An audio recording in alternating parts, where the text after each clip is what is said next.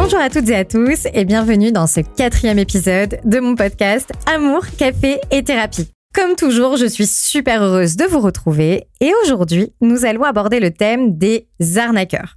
Alors pourquoi ce thème? Je vous mets un tout petit peu dans le contexte. En fait, euh, la semaine dernière, j'ai revu le fameux reportage hyper connu sur Netflix, L'arnaqueur de Tinder, ou pour ma team bilingue, The Tinder Swindler. Le premier qui se moque de mon accent, attention, ça va barder. Et je me suis dit que ça pouvait être un sujet euh, hyper important et intéressant de podcast. Alors, pour le coup, non pas forcément pour analyser ce film, hein. on en a déjà tellement parlé euh, dans la presse, sur les réseaux, etc. Mais plutôt pour nous sensibiliser à ce type de profil qui est bien plus présent qu'on ne le pense. Et euh, c'est hyper important de le rappeler parce que, à en croire les commentaires sur les réseaux, visiblement, il y a un énorme souci et j'ai été hyper gênée par ce que j'ai pu lire. Vraiment. Si je comprends bien, 99% des gens se croient véritablement à l'abri de vivre une expérience aussi catastrophique. Donc tout le monde, hein, tout le monde, sauf ses propres femmes et cervelés, bien évidemment, hein, posséderait une immunité, une sorte de radar anti-escroc, un, bac plus 5 anti-connard. Mais fallait me prévenir euh, qu'il y avait un bac plus 5. Parce que moi, je suis thérapeute, mais j'aimerais beaucoup le passer, moi, ce bac plus 5. Ça m'aiderait beaucoup, je vous cache pas. Et bien sûr, chacun y va de son petit commentaire. Non, non, non, ça se voyait d'ici, hein. franchement, mais quel débile. Tout pour l'argent, sale michto. Alors, Tito et Kevin, vous allez vous calmer, hein, déjà Et ensuite, pourquoi est-ce qu'autant de personnes se pensent plus intelligentes que ces demoiselles? Alors, pour répondre à cette question, il existe deux biais cognitifs. Les biais cognitifs, eh bien, ce sont des, petits schémas de pensée trompeurs ou faussement logiques. Euh, pour le formuler autrement, ce sont des schémas qui biaisent, comme son nom l'indique, notre raisonnement. Le premier biais, c'est le biais d'optimisme. C'est un biais qui amène une personne à croire qu'elle est moins exposée à un événement négatif que d'autres personnes. L'exemple le plus typique du biais d'optimisme, ce sont les fumeurs. Eh oui Alors, je ne jette pas du tout la pierre sur les fumeurs, hein. aucun jugement, moi-même j'ai fumé pendant des années. Mais on le sait, hein, le fumeur, quand on lui parle de sa santé, qu'est-ce qu'il dit généralement? Le cancer du poumon? Pas pour moi. Regarde-moi, je suis en pleine forme. Ok, le deuxième biais cognitif, lui, il s'appelle le biais de supériorité illusoire. Mais qu'est-ce que c'est que ça? Eh bien, c'est un biais par lequel une personne surestime ses propres qualités et capacités par rapport aux mêmes qualités et capacités des autres personnes. Concrètement, ça nous donne ça. Hein? Cette blondinette n'a rien vu? C'était flagrant. Je l'aurais repéré de suite, moi, cet escroc-là. Donc voilà, Titouan, hein, j'ai le regret de t'annoncer que non, tu n'es pas plus brillant qu'un autre, pas du tout. Tu as juste des biais qui te poussent à avoir une vision déformée de tes capacités et de la réalité, c'est tout. En fait, nous aimons penser que nous sommes des êtres foncièrement rationnels, que nous avons le contrôle sur tout et que nous sommes peu, voire pas du tout, influençables, que ça n'arrive qu'aux autres, aux naïfs, tu sais, aux, personnes bêtes, stupides, pas intelligentes ou pas instruites. Euh, pour la petite parenthèse, j'ai commencé Madoff aussi sur Netflix. Et dans cette affaire, pour le coup, hein, il n'était pas du tout question de petites blondinettes adorables aux yeux de biche adorant les Walt Disney. Ah, pas du tout. Alors là, pour le coup, niveau ambiance, on est plutôt sur un profil d'homme blindé, vieux, chef d'entreprise, rentier. Donc on pourrait, on pourrait dire a priori des gens relativement instruits et cultivés. Et pourtant, ils se sont tous bien fait plumer. Et des sommes malheureusement bien plus importantes que dans les Tinder. Et c'est ça la réalité. Tout le monde peut être manipulé. Le risque zéro n'existe pas. Ne vous pensez jamais à l'abri de quoi que ce soit. Au contraire, dites-vous même que ça peut arriver. Non pas pour entretenir une forme de psychose, absolument pas. C'est pas du tout le but. Mais pour vous rappeler que non, on ne vit pas dans un Disney et tout le monde ne veut pas que votre bien. Les marques, par exemple, elles, elles veulent tout votre argent. Les réseaux, eux, ils veulent votre attention. Un collègue euh, voudra peut-être votre place. Un homme voudra peut-être votre intimité. C'est la bataille des ressources et le nier serait vraiment dangereux. Il faut juste en être conscient pour se protéger correctement. Et se protéger, ça signifie pas euh, vivre en ermite euh, sur la banquise de l'Antarctique, pas du tout. Se protéger, Ça signifie simplement construire une bonne relation avec soi-même. Ça, c'était notre petit épisode 3. Savoir s'ancrer dans la réalité et construire un équilibre stable dans notre vie. Plus on développe toutes ces choses, moins il sera facile pour les autres de nous manipuler. Donc aujourd'hui, on va parler des arnaqueurs, de ces personnes, hommes ou femmes, qui t'ont un jour manipulé pour obtenir quelque chose de toi, qui t'ont laissé un sentiment, un sentiment amer, un sentiment douloureux de trahison ou d'abandon, ceux qui t'ont fait croire à quelque chose, qui ont su éveiller en toi des émotions ou des sentiments pour ensuite te laisser seul dans ta chute. Ce podcast, il est pour vous, pour reconnaître et légitimer, sans discussion aucune, la souffrance de ces relations. Parce que ça me tue, mais les gens ont un mépris abominable pour les souffrances liées à l'amour. Comme si c'était pas important, comme si c'était futile. Mais c'est faux. Et ça, c'est mon combat. Le nerf de la guerre. Les souffrances liées aux relations sont sérieuses et ce reportage en est malheureusement la, triste illustration. Et je serai toujours porte-parole de cette souffrance, non seulement pour la défendre, mais pour apporter de toutes mes forces, ne serait-ce qu'un tout petit peu d'apaisement. Votre souffrance est réelle et ça, n'en doutez jamais. Mais alors du coup, ça ressemble à quoi un arnaqueur? Comment est-ce qu'il agit? Quel est son mode opératoire? Mais ça veut dire quoi arnaquer exactement? Histoire que toi et moi, on ait bien la même représentation en tête. Alors, arnaquer, définition, escroquer, voler. Bon, là, Robert, d'habitude, t'es quand même le big boss. Mais là, je t'avoue que tu nous avances pas beaucoup pour le coup. Alors, voyons voir du côté de escroquer, du coup. Alors, escroquer, obtenir quelque chose de quelqu'un en trompant par des manœuvres frauduleuses. Et eh ben voilà, c'est beaucoup plus clair. Je nous la refais un petit coup Obtenir quelque chose de quelqu'un en trompant par des manœuvres frauduleuses. Et en amour, autant te dire qu'on cherche tous à obtenir quelque chose de l'autre. Et ça, on est obligé de le reconnaître. Il y a un véritable tabou, d'ailleurs, je trouve, autour de cette notion d'intérêt. J'entends très, ou plutôt trop, souvent dire Ah, moi je ne suis qu'amour, je ne veux que le bonheur de l'autre.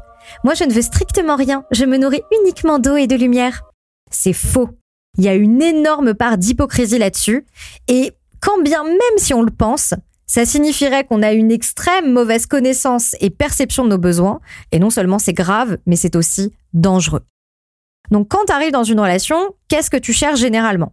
Bah, tu cherches à obtenir de l'amour, de l'affection, de la présence, du temps de qualité, de la valorisation. Tu peux aussi chercher une famille ou un foyer. On a tous des intérêts. Et du coup, pour servir ces intérêts, on peut tous et toutes en arriver à manipuler l'autre. C'est la petite manipulation du quotidien à utiliser, bien sûr, avec une extrême précaution. Je te prends un exemple tout basique que tu as probablement déjà vécu. Quand tu regardes ton chéri avec des jolis petits yeux de chapeauté, tout ronds et brillants, et que tu lui dis hum, T'es sûr que tu veux sortir ce soir? Tu veux pas rester avec moi S'il te plaît? Voilà, ça, c'est de la manipulation, qu'on le veuille ou non. Euh, et il y a aussi une autre forme de manipulation, pour le coup, extrêmement connue, qui s'appelle la séduction. Et oui, et pour le coup, c'est une manipulation communément admise. Et toujours pareil, dans une certaine mesure, on est d'accord. On va pas se mentir, hein, pas de ça entre nous. On montre toujours nos meilleurs côtés dans un début de relation, ou tout du moins dans les premiers dates, etc., etc. Ça nous donne un truc du genre. Moi, ronfler la nuit? Oh, sorry, euh, certainement pas. Hein. De mauvaise humeur quand j'ai pas mangé? Alors là, pas du tout. Moi, je suis tout le temps zen, je ne m'énerve jamais. Euh, moi, je regarde jamais télé-réalité. je sais même pas qui est Julien Tanti ou Maëva Guénam. Euh, moi, je suis désolée, hein, mais je n'écoute que France Inter ou Arte. Je ne mange jamais mes pâtes à même la casserole parce que j'ai la flemme de laver mon assiette. Et non, désolée, mais je ne stalke jamais la nouvelle copine de mon ex sur les réseaux sociaux quand je m'ennuie. Est-ce que tu vois où je veux en venir? Est-ce que tu vois où je veux en venir? Bon, allez, on va pas se mentir, il y a rien de méchant dans ces petits arrangements avec la vérité. On va dire que ça fait partie du rituel des premières semaines. Et le plus souvent, hein, c'est pas des mensonges, euh, voilà, hein, comme je l'ai dit, euh, bien méchants, et on finit par découvrir la vérité assez rapidement. Mais pour lever euh, toute ambivalence dans mon discours, bien évidemment, j'invite tout le monde à rester soi-même dès le départ. Mais là où les choses se gâtent un petit peu, c'est quand quelqu'un cherche à obtenir quelque chose de toi que tu n'avais pas spécialement envie de donner à la base. Soit parce que c'est beaucoup trop tôt, je voudrais peut-être, mais plus tard, soit parce que tu ne veux pas du tout. Et forcément, ça crée une résistance. Et c'est là que l'autre va sortir les armes et utiliser une manipulation plus sombre pour réussir à obtenir ce qu'il souhaitait en arrivant dans la relation. Dans le reportage, Simon, lui, ah, il cherche pas l'amour. Il cherche pas non plus la tendresse ou à construire un foyer. Lui, dans les cinq langages de l'amour, le sien, ce serait plutôt les cadeaux. Mais alors les gros cadeaux. Hein. Quand toi t'hésites pour Noël entre un rasoir dernier cri et une place de concert pour ton chéri, Simon, lui, c'est plutôt un homme simple. Il ne réclame rien de plus qu'une carte American Express, avec plafond illimité certes, mais enfin un homme facile à comprendre. Et en plus d'être facile, Simon est aussi un homme intelligent. Il sait pertinemment que s'il réclame 200 000 euros au premier date, ça risque de coincer un petit peu. Bah oui. Et c'est là où la manipulation va arriver sur scène, dans son bel habit de lumière, avec la location d'un jet privé, d'un train de vie de millionnaire, de bouquets de roses et de restaurants étoilés. Il réussit à faire tomber petit à petit les résistances jusqu'à obtenir ce qu'il était venu chercher. Mais ne pensez pas que les arnaqueurs du quotidien sont si différents. Peut-être qu'ils ne cherchent pas tous à vous extorquer des centaines de milliers d'euros pour mener la grande vie à Mykonos, mais ils chercheront à obtenir de vous, par exemple, du sexe, votre attention, votre acceptation face à des situations inacceptables, votre paralysie, c'est-à-dire vous contraindre à rester dans quelque chose qui ne vous convient pas, votre argent, ça peut être aussi votre aide, votre temps, votre féminité, votre confiance en vous, votre énergie et votre joie de vivre, votre entourage aussi. Et la liste, elle est bien loin d'être exhaustive et elle pourrait encore être très longue. Alors, comment agit généralement un arnaqueur? C'est très simple. Premièrement, l'arnaqueur va te donner la sensation d'être privilégié, d'être unique. Simon les traite véritablement comme des princesses. Dîner dans des restaurants somptueux, jet privé, hôtels de luxe, recherche d'appartements à 15 000 euros par mois. Ah oui, bien sûr, rien n'est trop beau pour elle. Mais tu retrouves ça aussi chez les arnaqueurs, euh, ce que j'appelle les arnaqueurs du quotidien, on va dire les arnaqueurs lambda que tu peux rencontrer sur Tinder. Ferme les yeux et écoute ces phrases. On va voir si ça te rappelle quelque chose. Je n'ai jamais ressenti ça pour personne. Tu es la seule à me faire cet effet. Je n'ai jamais fait ça pour quelqu'un d'autre avant toi. Tu es différente, tu n'es pas comme toutes les autres. je t'entends sourire d'ici en enregistrant ce podcast car je sais que tu as déjà entendu au moins une fois ce genre de phrase. Ok, une fois que ça s'est fait, une fois qu'il commence à te faire te sentir unique, il va entretenir ce que j'appelle des zones aveugles. La zone aveugle, comme son nom l'indique, c'est une zone où on ne sait rien, où on ne voit rien. C'est un vide, un énorme manque d'informations à son sujet. Et ça, c'est un gros souci. Parce que le mystère, malheureusement, ça rend les choses terriblement sexy et attirantes. Et Simon, désolé, mais on sait pas grand chose de lui, à part qu'il vole en jet privé, qu'il s'habille comme un kéké et qu'il travaille dans les diamants.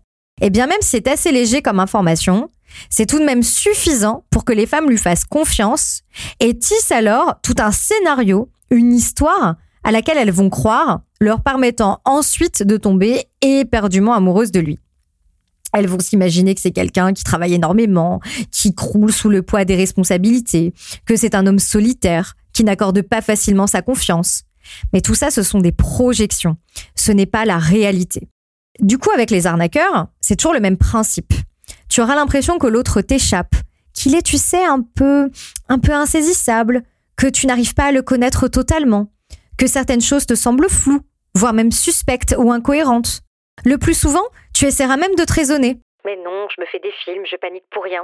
Et toi aussi, tu seras disposé à te créer un scénario pour combler les vides et te fabriquer une nouvelle réalité plus rassurante. Une fois qu'il t'a fait te sentir privilégié et qu'il a créé ces zones de flou, il peut alors passer à l'étape 3, l'intensité. Avec un arnaqueur, on est souvent bien loin des relations fades et platoniques. Ah bah non, pour le coup. Toutes les histoires retracent souvent la même chose. Oh, c'était fou, c'était dingue, c'était tellement passionnel. Ça, je l'entends tous les jours.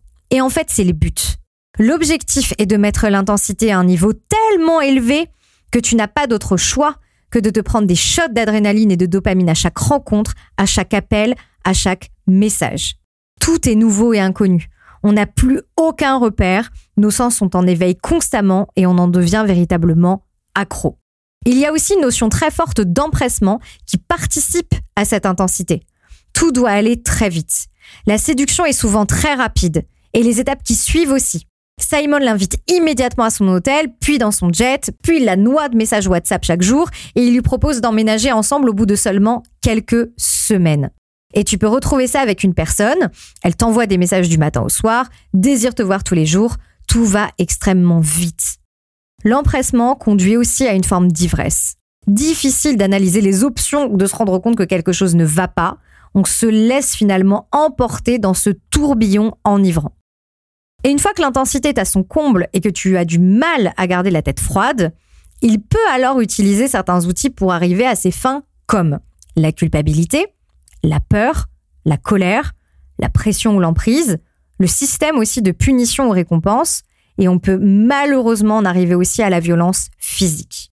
Ce côté sombre est toujours le prolongement de l'extrême intensité de la relation.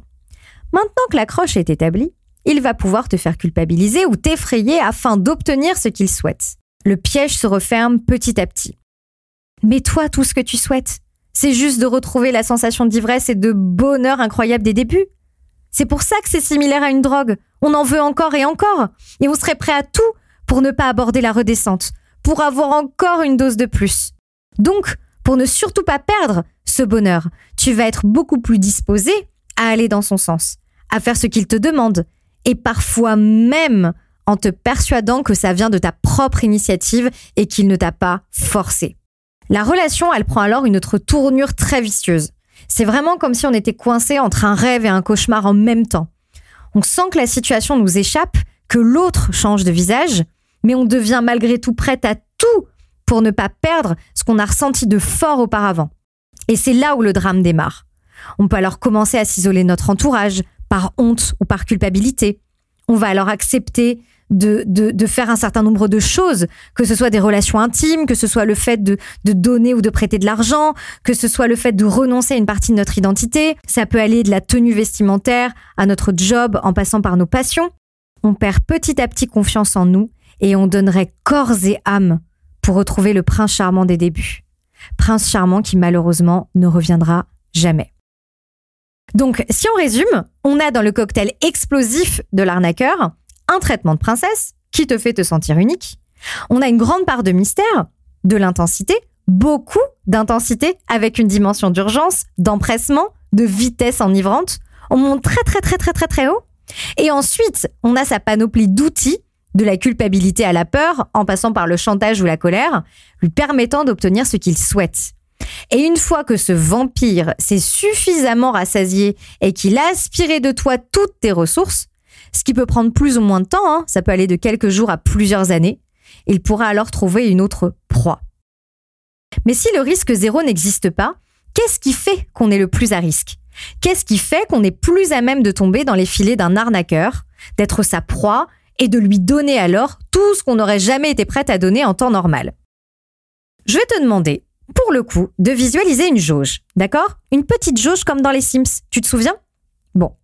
Quand la jauge est pleine, elle est verte. Un joli vert bien brillant qui veut dire tout est ok, tout va bien. Et quand elle est vide, là par contre, elle vire au rouge. Un rouge vif, un rouge un peu inquiétant, qui signifie alerte, alerte. Ces petites jauges, on en a tous, et ce sont elles qui motivent nos actions au quotidien.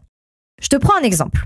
Si ma jauge de nourriture est vide, c'est là que va naître la faim et donc mon besoin de manger. Si ma jauge de sommeil est vide, c'est là que je vais avoir besoin de dormir. Mais il existe également une autre jauge, la plus importante de toutes, mais probablement la plus sous-estimée. C'est la jauge de l'amour. L'amour, c'est pas que pour faire joli dans les comédies romantiques de Netflix. Moi j'ai pas besoin d'amour, c'est pour les fragiles. Calme-toi Kevin, tu en as besoin comme tout le monde, je t'assure. L'amour c'est bien simple, c'est notre carburant. C'est indispensable à notre survie. Un être humain qui manque d'amour, c'est un être humain qui dépérit. Quand ta jauge d'amour est pleine, tu ne t'es probablement jamais sentie aussi heureuse. T'as un chéri génial, des potes extraordinaires, une famille qui t'aime. Tu sautilles de nuage en nuage en sifflotant. Tu es heureuse dans le meilleur des mondes. Mais quand ta jauge est vide, alors là, c'est l'enfer. Le torrent et la foudre qui s'abattent sur toi. Tu te sens seul, triste, isolé, et ton monde s'obscurcit. Mais comment on fait alors pour la remplir de nouveau et revenir sur nos petits nuages? Comment on se procure de l'amour? Alors j'ai vérifié et non, malheureusement, il n'existe pas de station-service 24-24, 7 jours sur 7 pour nous recharger en amour dès lors qu'on est un peu sur la réserve. En fait, les recharges, ce sont ni plus ni moins que les autres êtres humains qui accepteront de nous en donner un peu. Mais comment les repérer, ces êtres humains? Comment savoir qui va pouvoir nous donner de l'amour?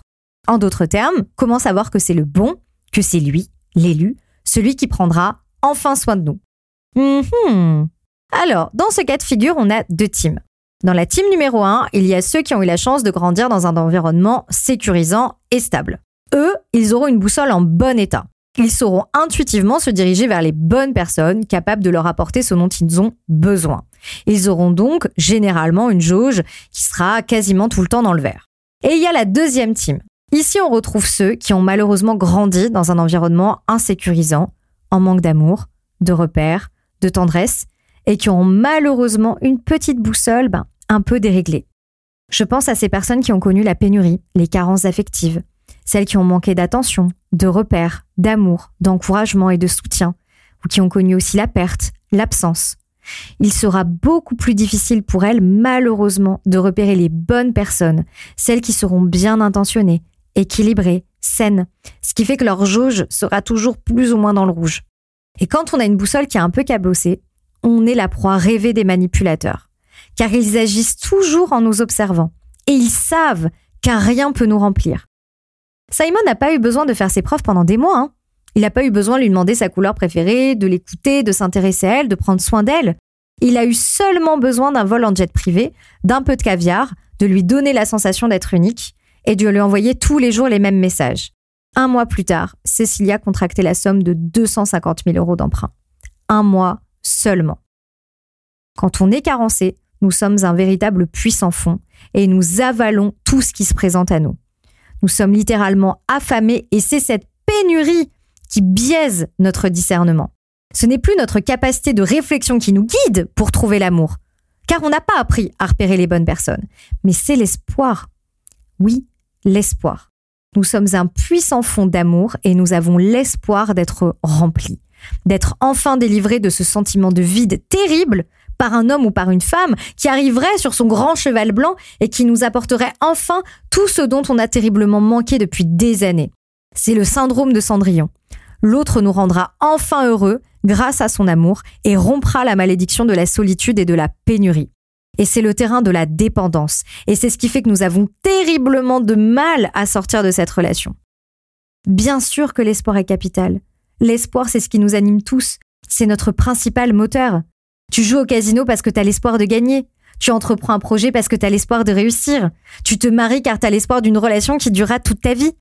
Et si je te disais aujourd'hui que tu n'avais absolument aucune chance de remporter ta mise au casino, de réussir ton projet ou ton mariage, est-ce que tu tenterais l'aventure? Est-ce que tu accepterais de te lancer dedans et d'y investir tes ressources, que ce soit ton argent, ton temps ou ton énergie? Ben non, tu te lancerais pas. L'espoir, les perspectives heureuses, ce sont des cadeaux précieux car ce sont grâce à eux que nous pouvons être capables de faire preuve de résilience. Mais l'espoir sans discernement, c'est littéralement avancer à l'aveugle avec l'espoir de ne pas percuter un poteau ou une voiture. C'est la roulette russe.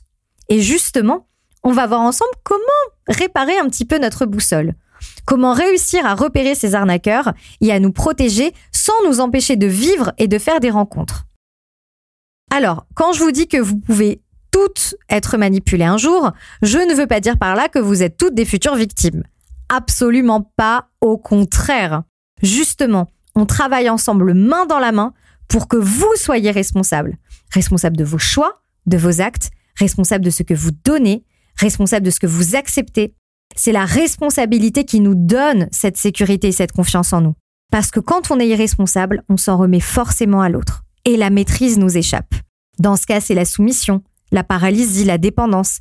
Et c'est là où les choses tournent au vinaigre et où ça commence à devenir dangereux. Et c'est justement mon message, mon combat tous les mercredis dans ce podcast, tous les jours en consultation ou dans le contenu que je peux délivrer sur Instagram. Je vous pousserai toujours à prendre confiance en vous et à vous responsabiliser plus je suis éclairée, plus j'ai confiance en moi, plus je peux naviguer dans les eaux troubles de Tinder sans crainte de me faire dévorer toute crue par un requin assoiffé de sang. Mais tu me connais à force. Tu sais bien que je te laisse jamais comme ça. Est-ce que je t'ai déjà laissé tomber? Est-ce que je t'ai déjà laissé sans solution? Jamais. Alors je t'ai concocté un petit guide en quatre étapes pour prendre soin de toi tout en faisant des rencontres. Premièrement, réduis les zones aveugles et les projections. Alors ça, c'est un point très important et j'attire toute ton attention. Quand tu es sur les applis, malheureusement, tu n'as que très peu d'informations. Trois photos de Kevin, une à la plage, une dans l'ascenseur, une dans son salon, une bio de cinq lignes, super point bonus s'il a renseigné son sinestro. Et voilà, hein. débrouille-toi avec ça maintenant. C'est un bon départ, certes, mais bon, c'est quand même carrément insuffisant pour savoir à qui on a affaire. Et c'est à ce moment-là que tu vas chercher à combler les vides avec tes projections. Hmm, sur sa photo, Kevin est à la plage en Bretagne. Je suis sûre que ça doit être quelqu'un de très proche de la nature, écolo et très simple. Bah non, pas forcément. Peut-être que Kevin adore Dubaï et les Rolex et qu'il ne fait même pas le tri sélectif chez lui. Ça, on sait pas. Notre imagination nous joue des tours car elle nous pousse à nous créer un scénario sur la base de bah, pas grand-chose, hein, pour essayer de nous faire euh, une représentation un peu plus détaillée, un peu plus étoffée de la personne qu'on a en face de nous. Et vu nos capacités illimitées d'imagination, on est à deux doigts de faire de la concurrence à Spielberg. Alors pour le coup, au lieu de laisser ton imagination faire le travail, s'il te plaît, pose des questions. Je vois trop de femmes terrorisées à l'idée de poser de simples questions en date ou par message. Oui, mais j'ai trop peur de le questionner, je vais passer pour une fille lourde ou intrusive. Mais non, pas du tout. C'est justement à ça que sert cette étape, apprendre à se connaître. Et comment se connaître si on ne pose pas de questions? Ce qu'il te montre dès le départ, on le sait, c'est ce que l'on appelle l'appartement témoin. C'est uniquement ce qu'il veut que tu vois, c'est la vitrine alléchante du magasin.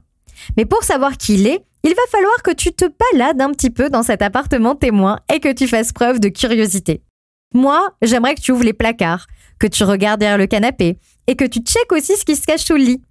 Bon, on est d'accord, c'est une image. Hein. Je ne te demande absolument pas de soulever le tapis en arrivant chez lui ou de regarder derrière les meubles. Hein. Dans cette démarche, loin d'être lourde, bien au contraire, tu vas renvoyer l'image de quelqu'un de curieux, de quelqu'un qui est à l'aise aussi, d'ouvert d'esprit et d'intéressé ce qui est quand même une très bonne chose. En tout cas, je trouve que ça renvoie quand même un sacré drapeau vert. Et si l'autre se montre réticent, ok, mais attention dans ce cas à distinguer la pudeur de la cachotterie. C'est ok d'être pudique, tout le monde n'est pas à l'aise immédiatement, pas de souci. Mais on l'a dit, un peu de mystère c'est bien, mais trop de mystère c'est dangereux et ça cache quelque chose. Et en parlant de poser des questions, on aborde le point numéro 2 qui est la dimension qualitative. Alors là, c'est un autre gros point qui est très intéressant et sur lequel il faut qu'on s'attarde. On a souvent tendance à nous intéresser à la quantité, que ce soit euh, l'argent, le nombre d'abonnés sur les réseaux, les voyages, le travail, les études.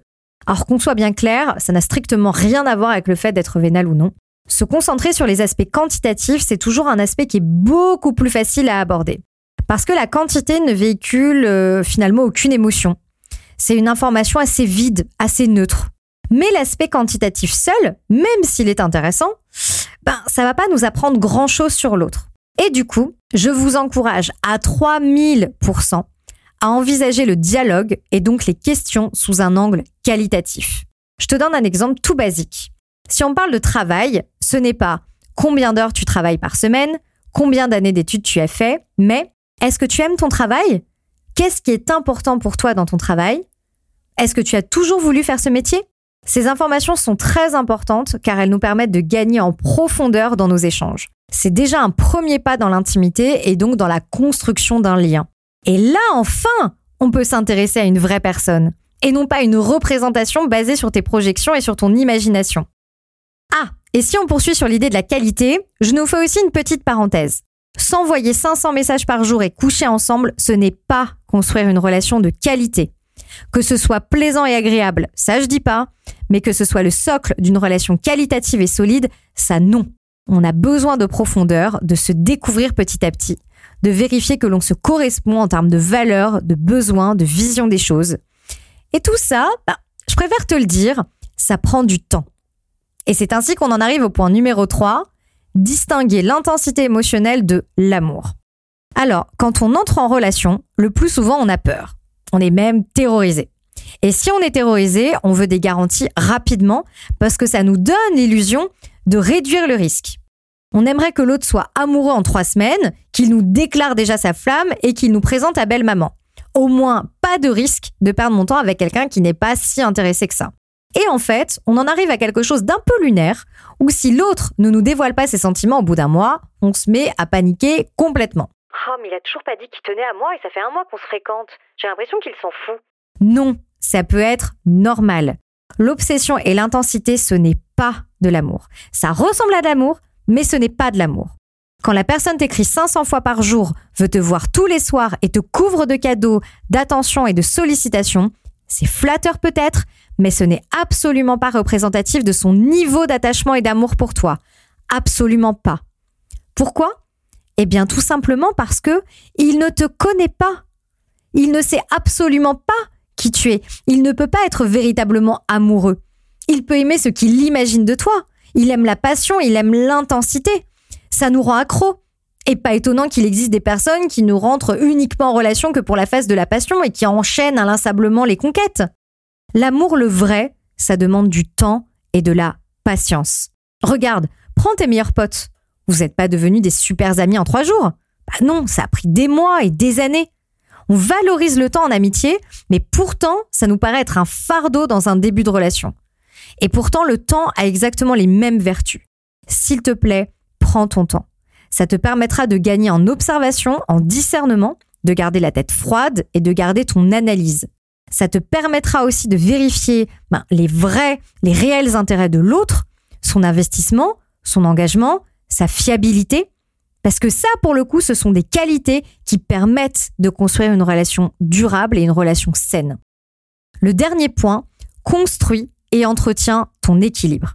S'il te plaît, promets-moi que tu n'arrêteras jamais de travailler sur toi. Je sais que si tu m'écoutes aujourd'hui, c'est que tu es dans une démarche d'introspection et de travail. Alors continue, continue ce cheminement. Continue la guérison de tes blessures, qu'elles se fassent seules ou accompagnées de professionnels. Plus tu auras une meilleure connaissance de toi, plus tu construiras une meilleure relation avec toi-même.